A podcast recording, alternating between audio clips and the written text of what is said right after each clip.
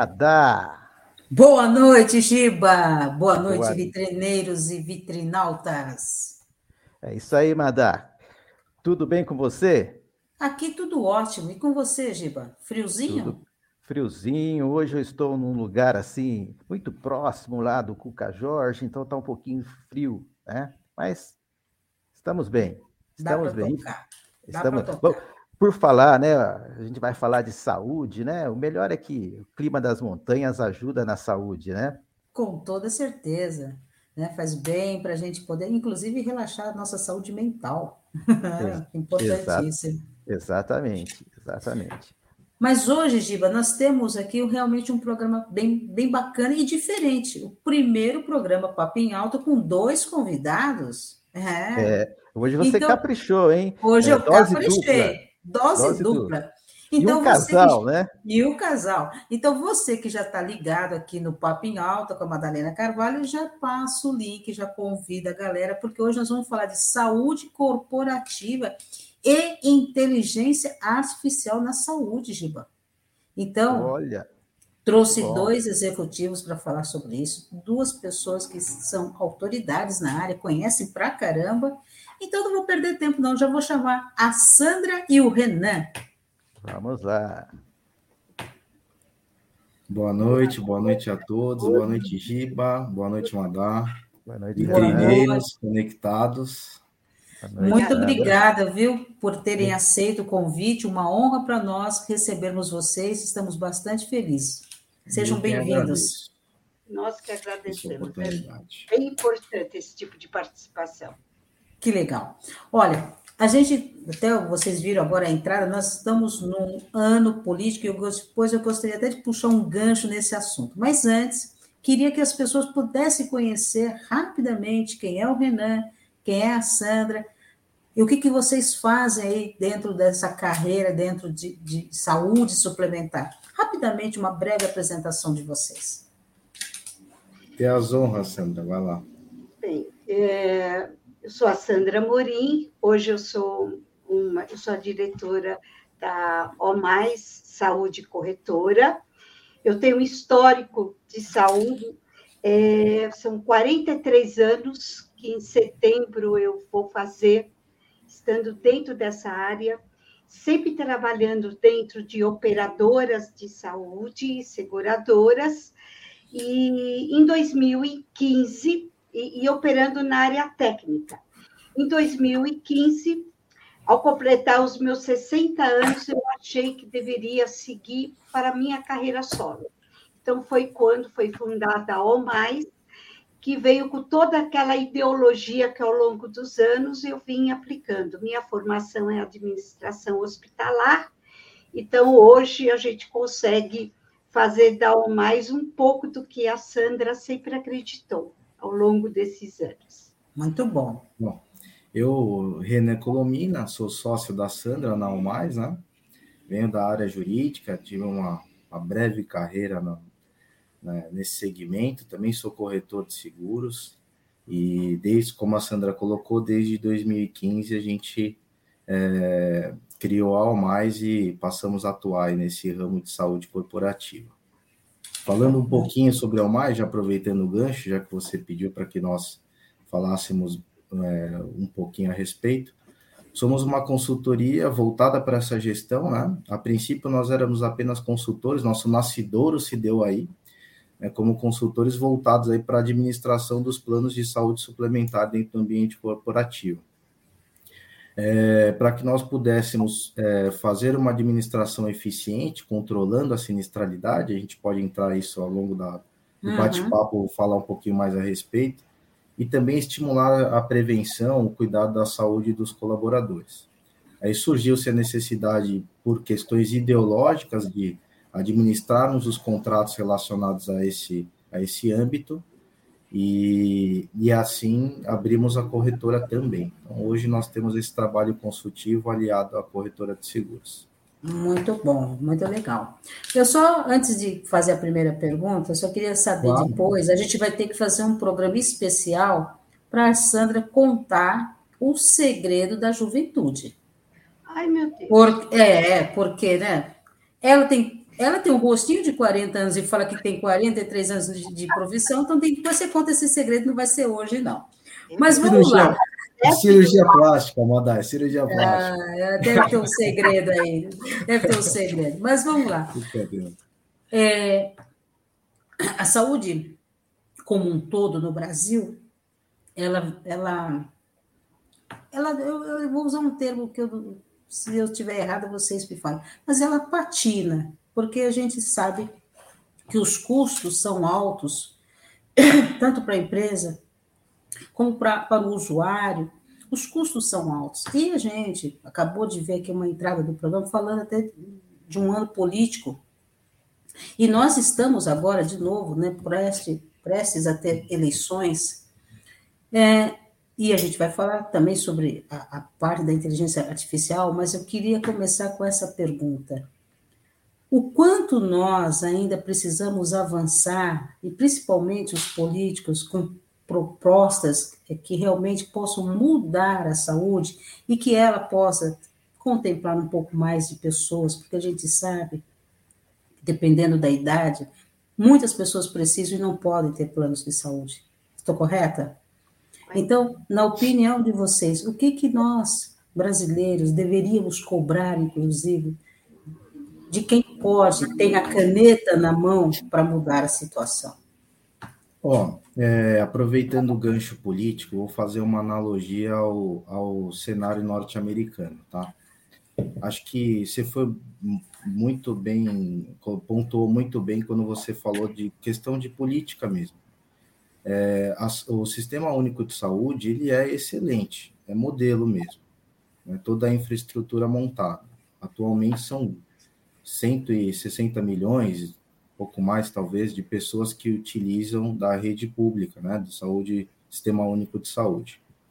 É, a saúde privada, né, saúde suplementar, daí já vem o nome, né, ela suplementa aquilo que o Estado não consegue suprir, ele hoje tem ali aproximadamente 25% da população.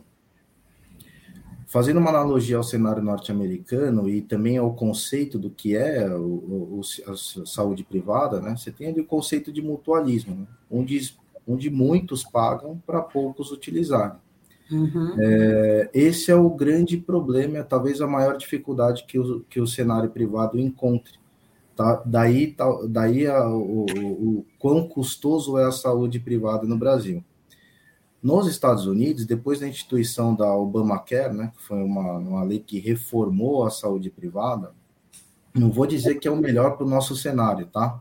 Não vou entrar uhum. nesse mérito, aí, que deixa para os políticos discutirem isso.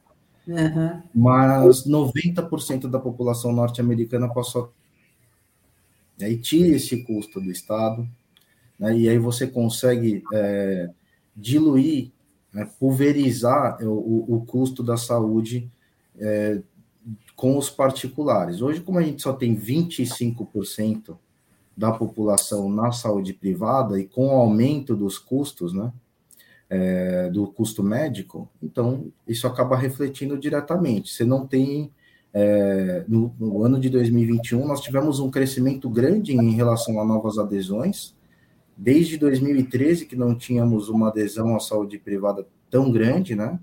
Mais de um milhão, de, mais de um milhão e meio de, de novos beneficiários, mas ainda assim foi um setor que deu é, teve um déficit em relação a, a, aos custos médicos. Então essa é a grande dificuldade. Daí vem a dificuldade de acesso, porque infelizmente as operadoras de saúde privada precisam é, suprir essa, essa, essa demanda e não tem potencial de venda para isso. Acaba ficando custoso mesmo.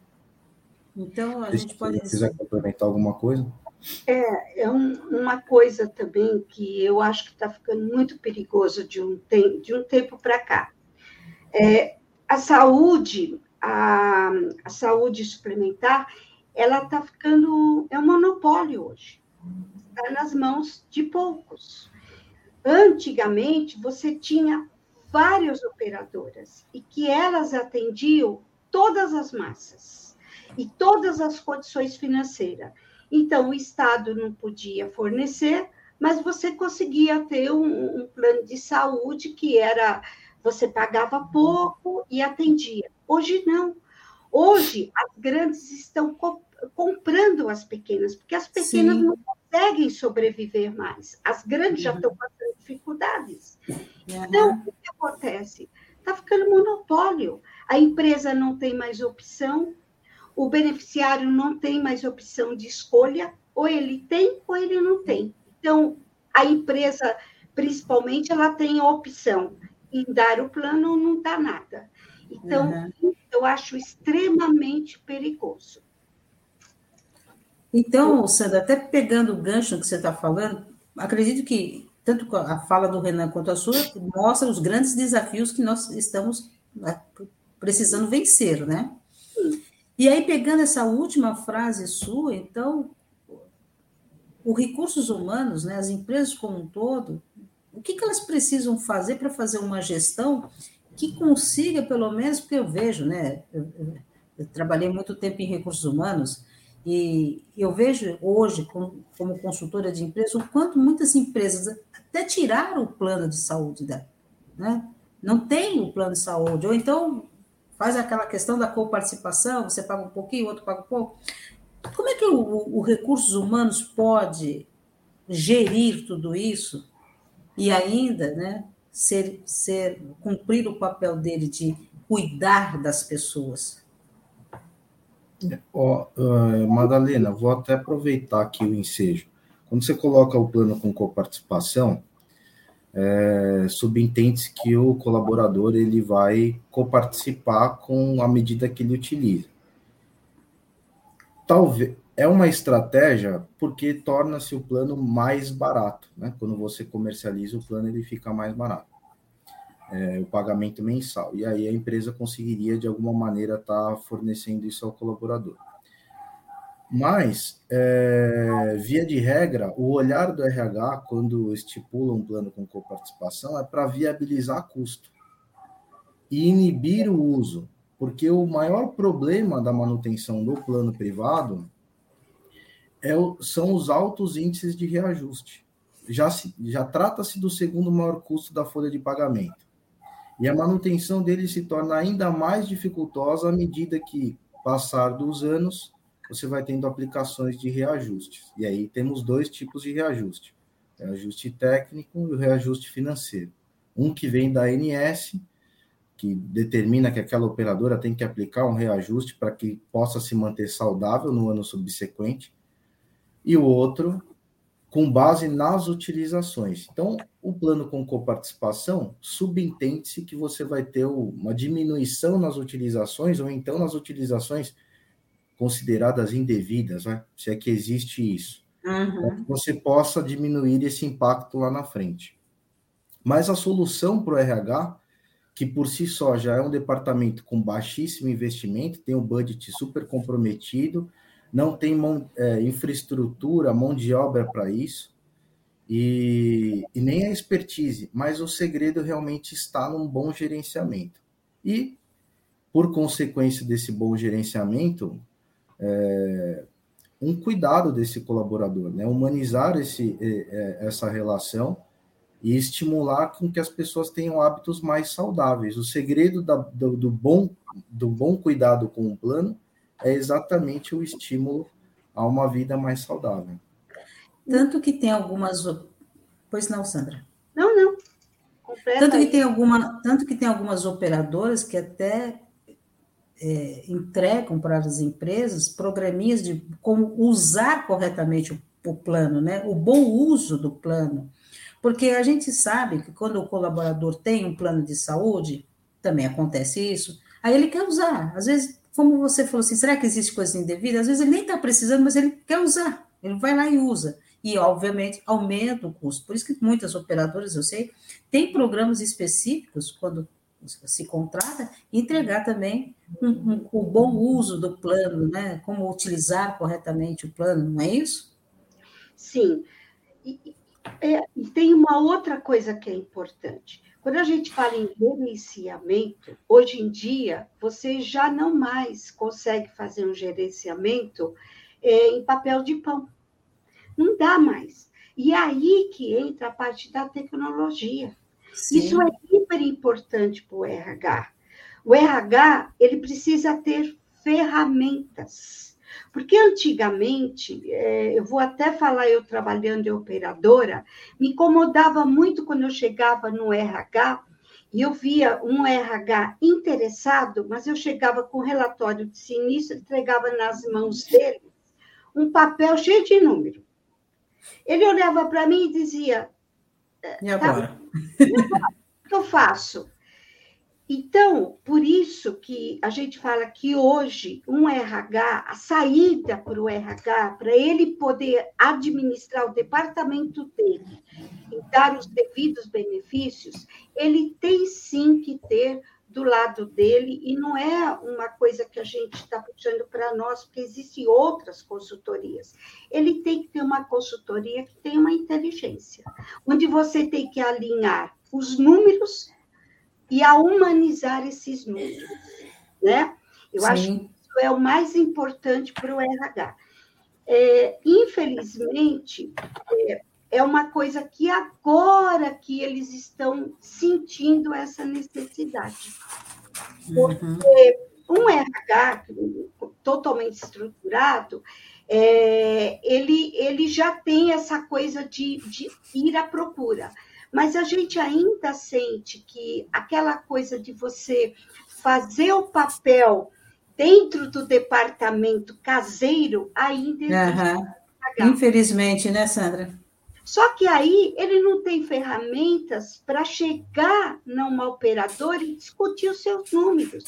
Uhum. Quando ele falar em sinistralidade, ele falar com ferramentas, com dados que ele possa falar. Então, acho que o grande negócio para o RH é esse, ele, ele gerir com tecnologia.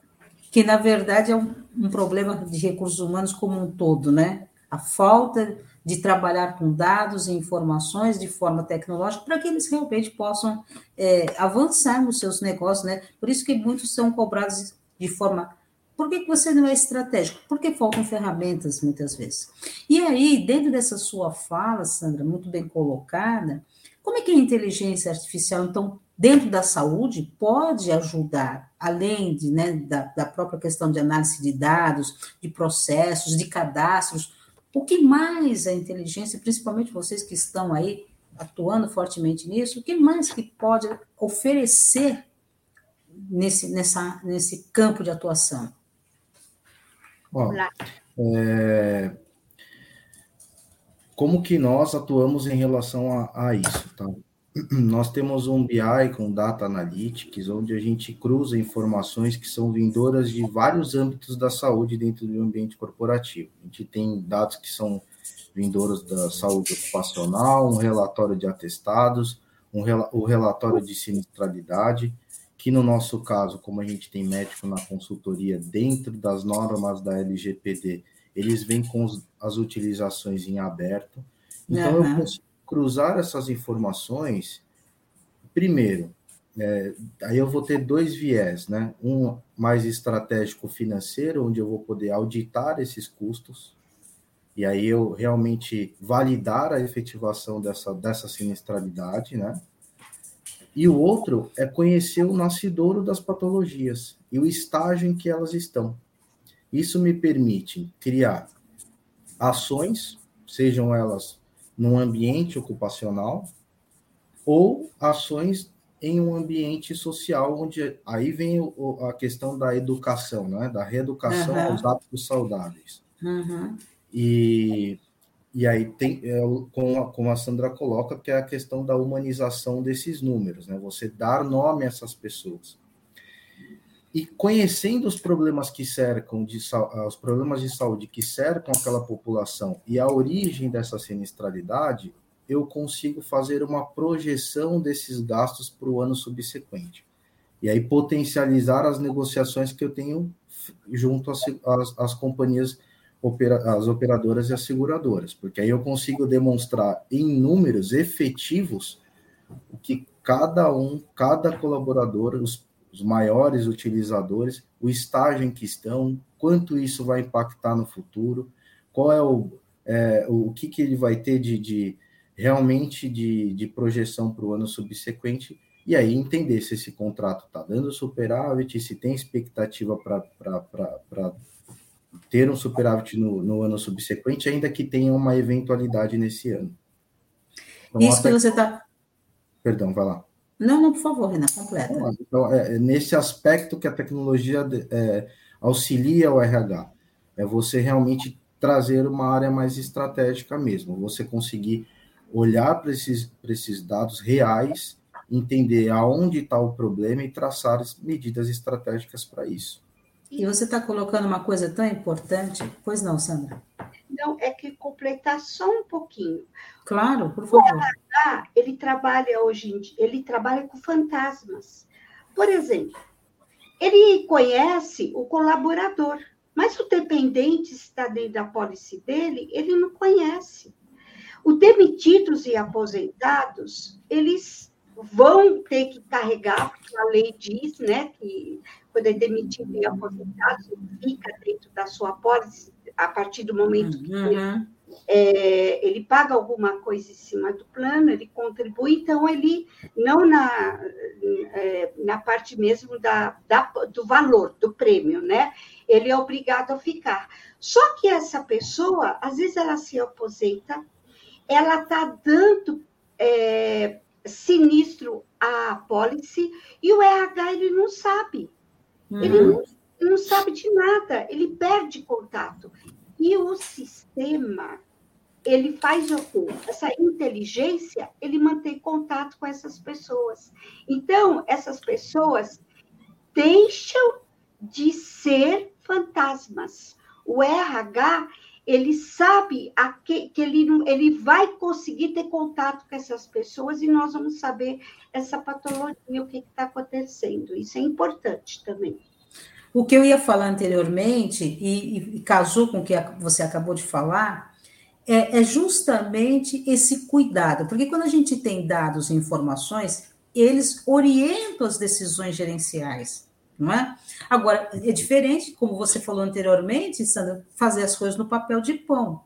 E mais ainda, pegando o gancho do que você acabou de falar, não podemos ter empregados fantasmas, não é? Recursos humanos, e como missão, é cuidar das pessoas. Mas não é cuidar só quando está nativa. É cuidar quando fica doente. É cuidar quando precisa de um afastamento um pouco mais longo. Não é só quando está lá que nem se bate mais ponto, mas vamos falar só quando está batendo ponto. É o tempo todo. Então, quando você tem aí um programa que tem essa possibilidade de entregar, de visualizar aonde está cada colaborador, é fantástico. E aí eu queria que, a gente está, acho que é quase encerrando, o Giba ainda não me, ainda não me, ainda não me apertou aqui, cinco minutinhos, mas está bom. É, eu queria que vocês falassem, vocês falaram, tocaram num ponto assim que eu amo, que é a questão da humanização. Falem um pouco mais dessa questão de ter dados que facilitem a humanização do sistema.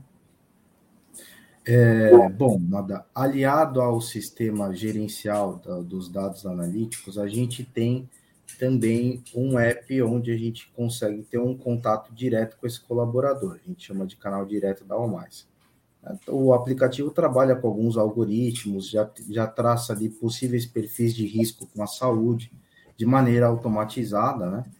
Mas ele tem um canal direto com, esse, com, com uma equipe de acolhimento social. Nós temos na nossa, é, na nossa organização é, psicólogos, é, assistente social, né, médico, enfermeiro, cada qual, evidentemente, com a sua função, mas para estar auxiliando esses colaboradores e seus dependentes, demitidos e aposentados também.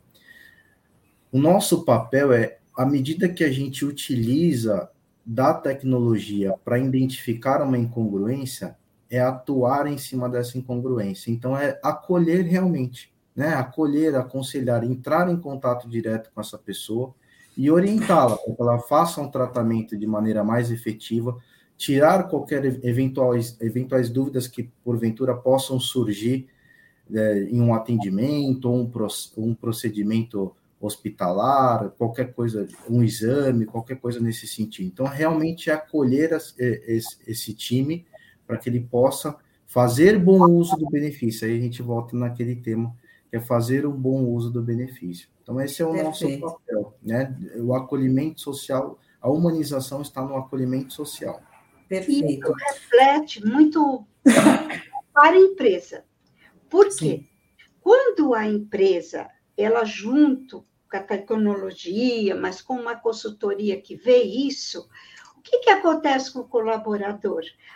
Ele começa a valorizar essa empresa, né?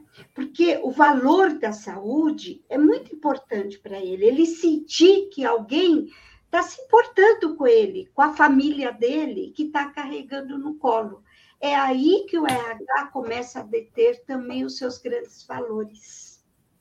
Isso é, aí. Já Perfeito. Tem, tem, tem estudos suficientes que comprovam que empresas que investem em bem-estar têm um aumento de 22% na produtividade, Sim. uma diminuição de 11% em turnover. Então, assim, você acaba melhorando os índices de RH como um todo, né? RH, como um todo, e gerando o engajamento desse colaborador através desse cuidado com a saúde. Ainda mais eh, estando num cenário tão, eh, tão grave em relação à saúde que, que que, que vemos, é, que estamos carregando aí ao longo desse período de pandemia. Esse engajamento através da saúde ajuda muito.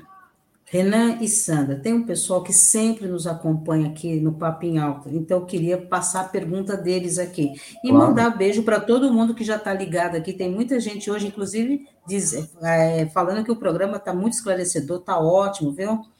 Mas vamos para a pergunta da, da Fábia. Fábio Moore, que está sempre conosco aqui. A pergunta dela é a seguinte: não seria o caso de um plano personalizado para homens e mulheres, onde as especialidades seriam reduzidas ao universo do paciente e diminuir o custo para a empresa e para o funcionário? Fábia, é muito interessante a sua colocação, mas é de um país burocrático. E estando em um país burocrático, a gente é, requer alguns cumprimentos. Né? Hoje, para que você possa comercializar um determinado plano, você precisa é, entrar com um pedido de aprovação do produto na Agência Nacional de Saúde, para que aí sim você possa comercializar. É, as operadoras não têm essa flexibilidade de personalização de plano. O que ela tem é, é, a personalização em relação a. Tem, hoje você tem planos de entrada que ele permite, tem consultas e exames, por exemplo, mas não te dá direito a internações. Ok, é um produto que já está licenciado na ANS. Mas personalizar nesse sentido, infelizmente a empresa não pode fazer nada. E aí você tem lá um plano referenciado da ANS, com rol de procedimentos obrigatórios, que o plano deve seguir. Então, todos os planos de saúde privada, independente quais sejam, eles obrigatoriamente têm que é, atender a um número mínimo de procedimentos, que é o que, que o Estado entende que é razoável para cuidado da saúde. Mas os programas, eles são personalizados. Você pode não ter um plano, mas uma boa operadora, ela tem programas de saúde.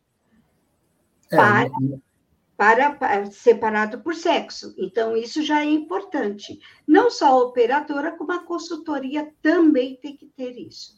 Entendi. É, é, você tinha colocado, Madalena, do, das operadoras fornecer alguns programas. Então, realmente tem programa de acompanhamento dentro da própria operadora que personaliza uhum. esse atendimento. Programas com, de saúde mental, programas para gestante, programas para cuidado do homem. Isso a operadora tem. Agora, um uhum. plano personalizado. Personalizado não tem.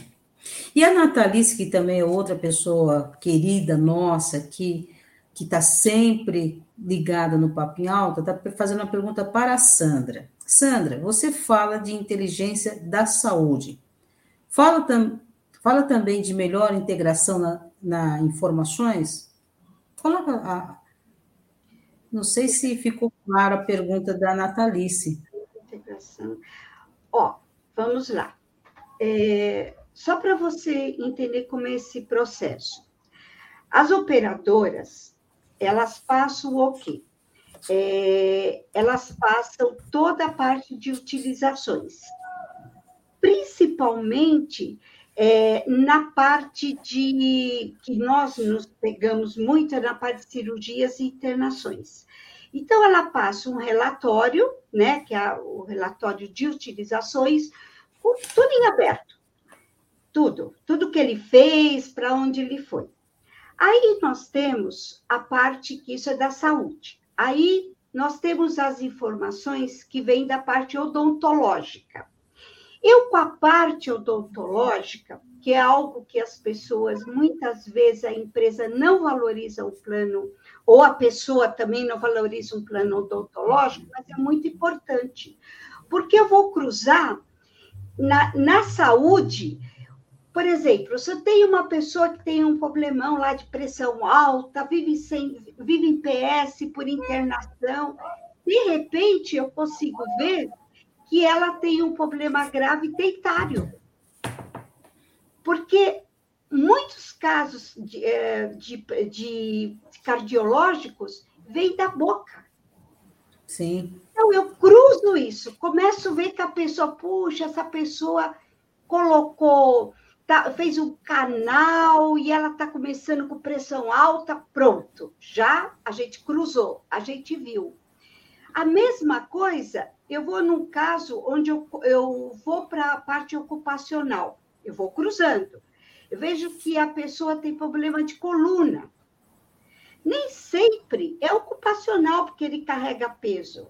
Aí nós vamos começar a ver as análises para ver como é que é a parte social, até o colchão. Quanto tempo ele tem de colchão, porque um colchão passou de cinco anos, ele acaba dando problema de coluna mesmo. Ou seja, faz todos os cruzamentos, né, Sandra? Todas essas informações. E aí eu vou cruzando os atestados. Eu recebo os atestados e começo a ver, porque essa pessoa está indo em tal médico. Eu já começo a abrir os olhos que ela pode estar tá já, já detectando uma patologia. Eu consigo interceder antes.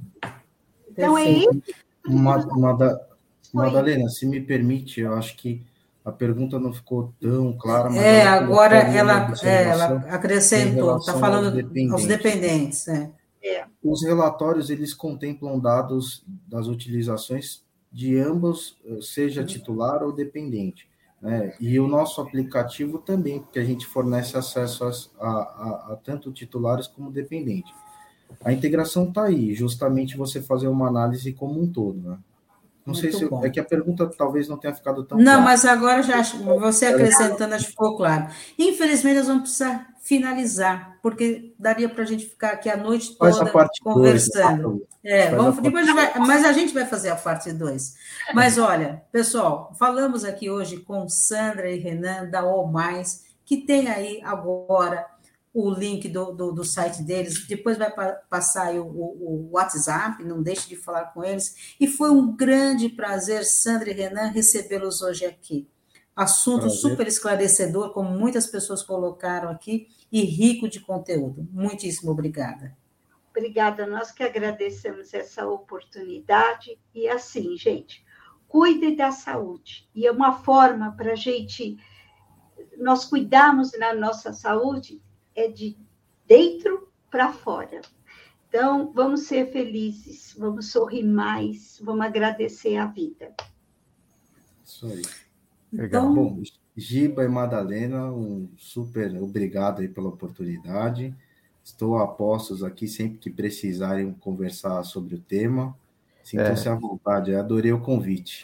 Já estão convidados aqui para um, depois acerto com a Madalena, para um especial sobre saúde aí num outro horário, num outro dia, para a gente discutir bastante essa questão da saúde no Brasil, que é extremamente problemática, né?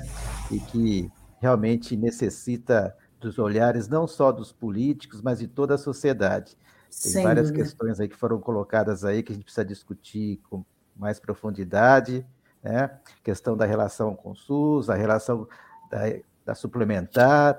Você, a, a, a, Sandra, desculpe aí, Amada, mas é, é interessante esse assunto, né? A Sandra colocou essa questão da monopolização, né? Da, da, dos planos de saúde. Eu é que eu digo, porque aí e também tem essa questão, porque vai numa, você acaba canalizando para uma só, de repente você cai naquele, né?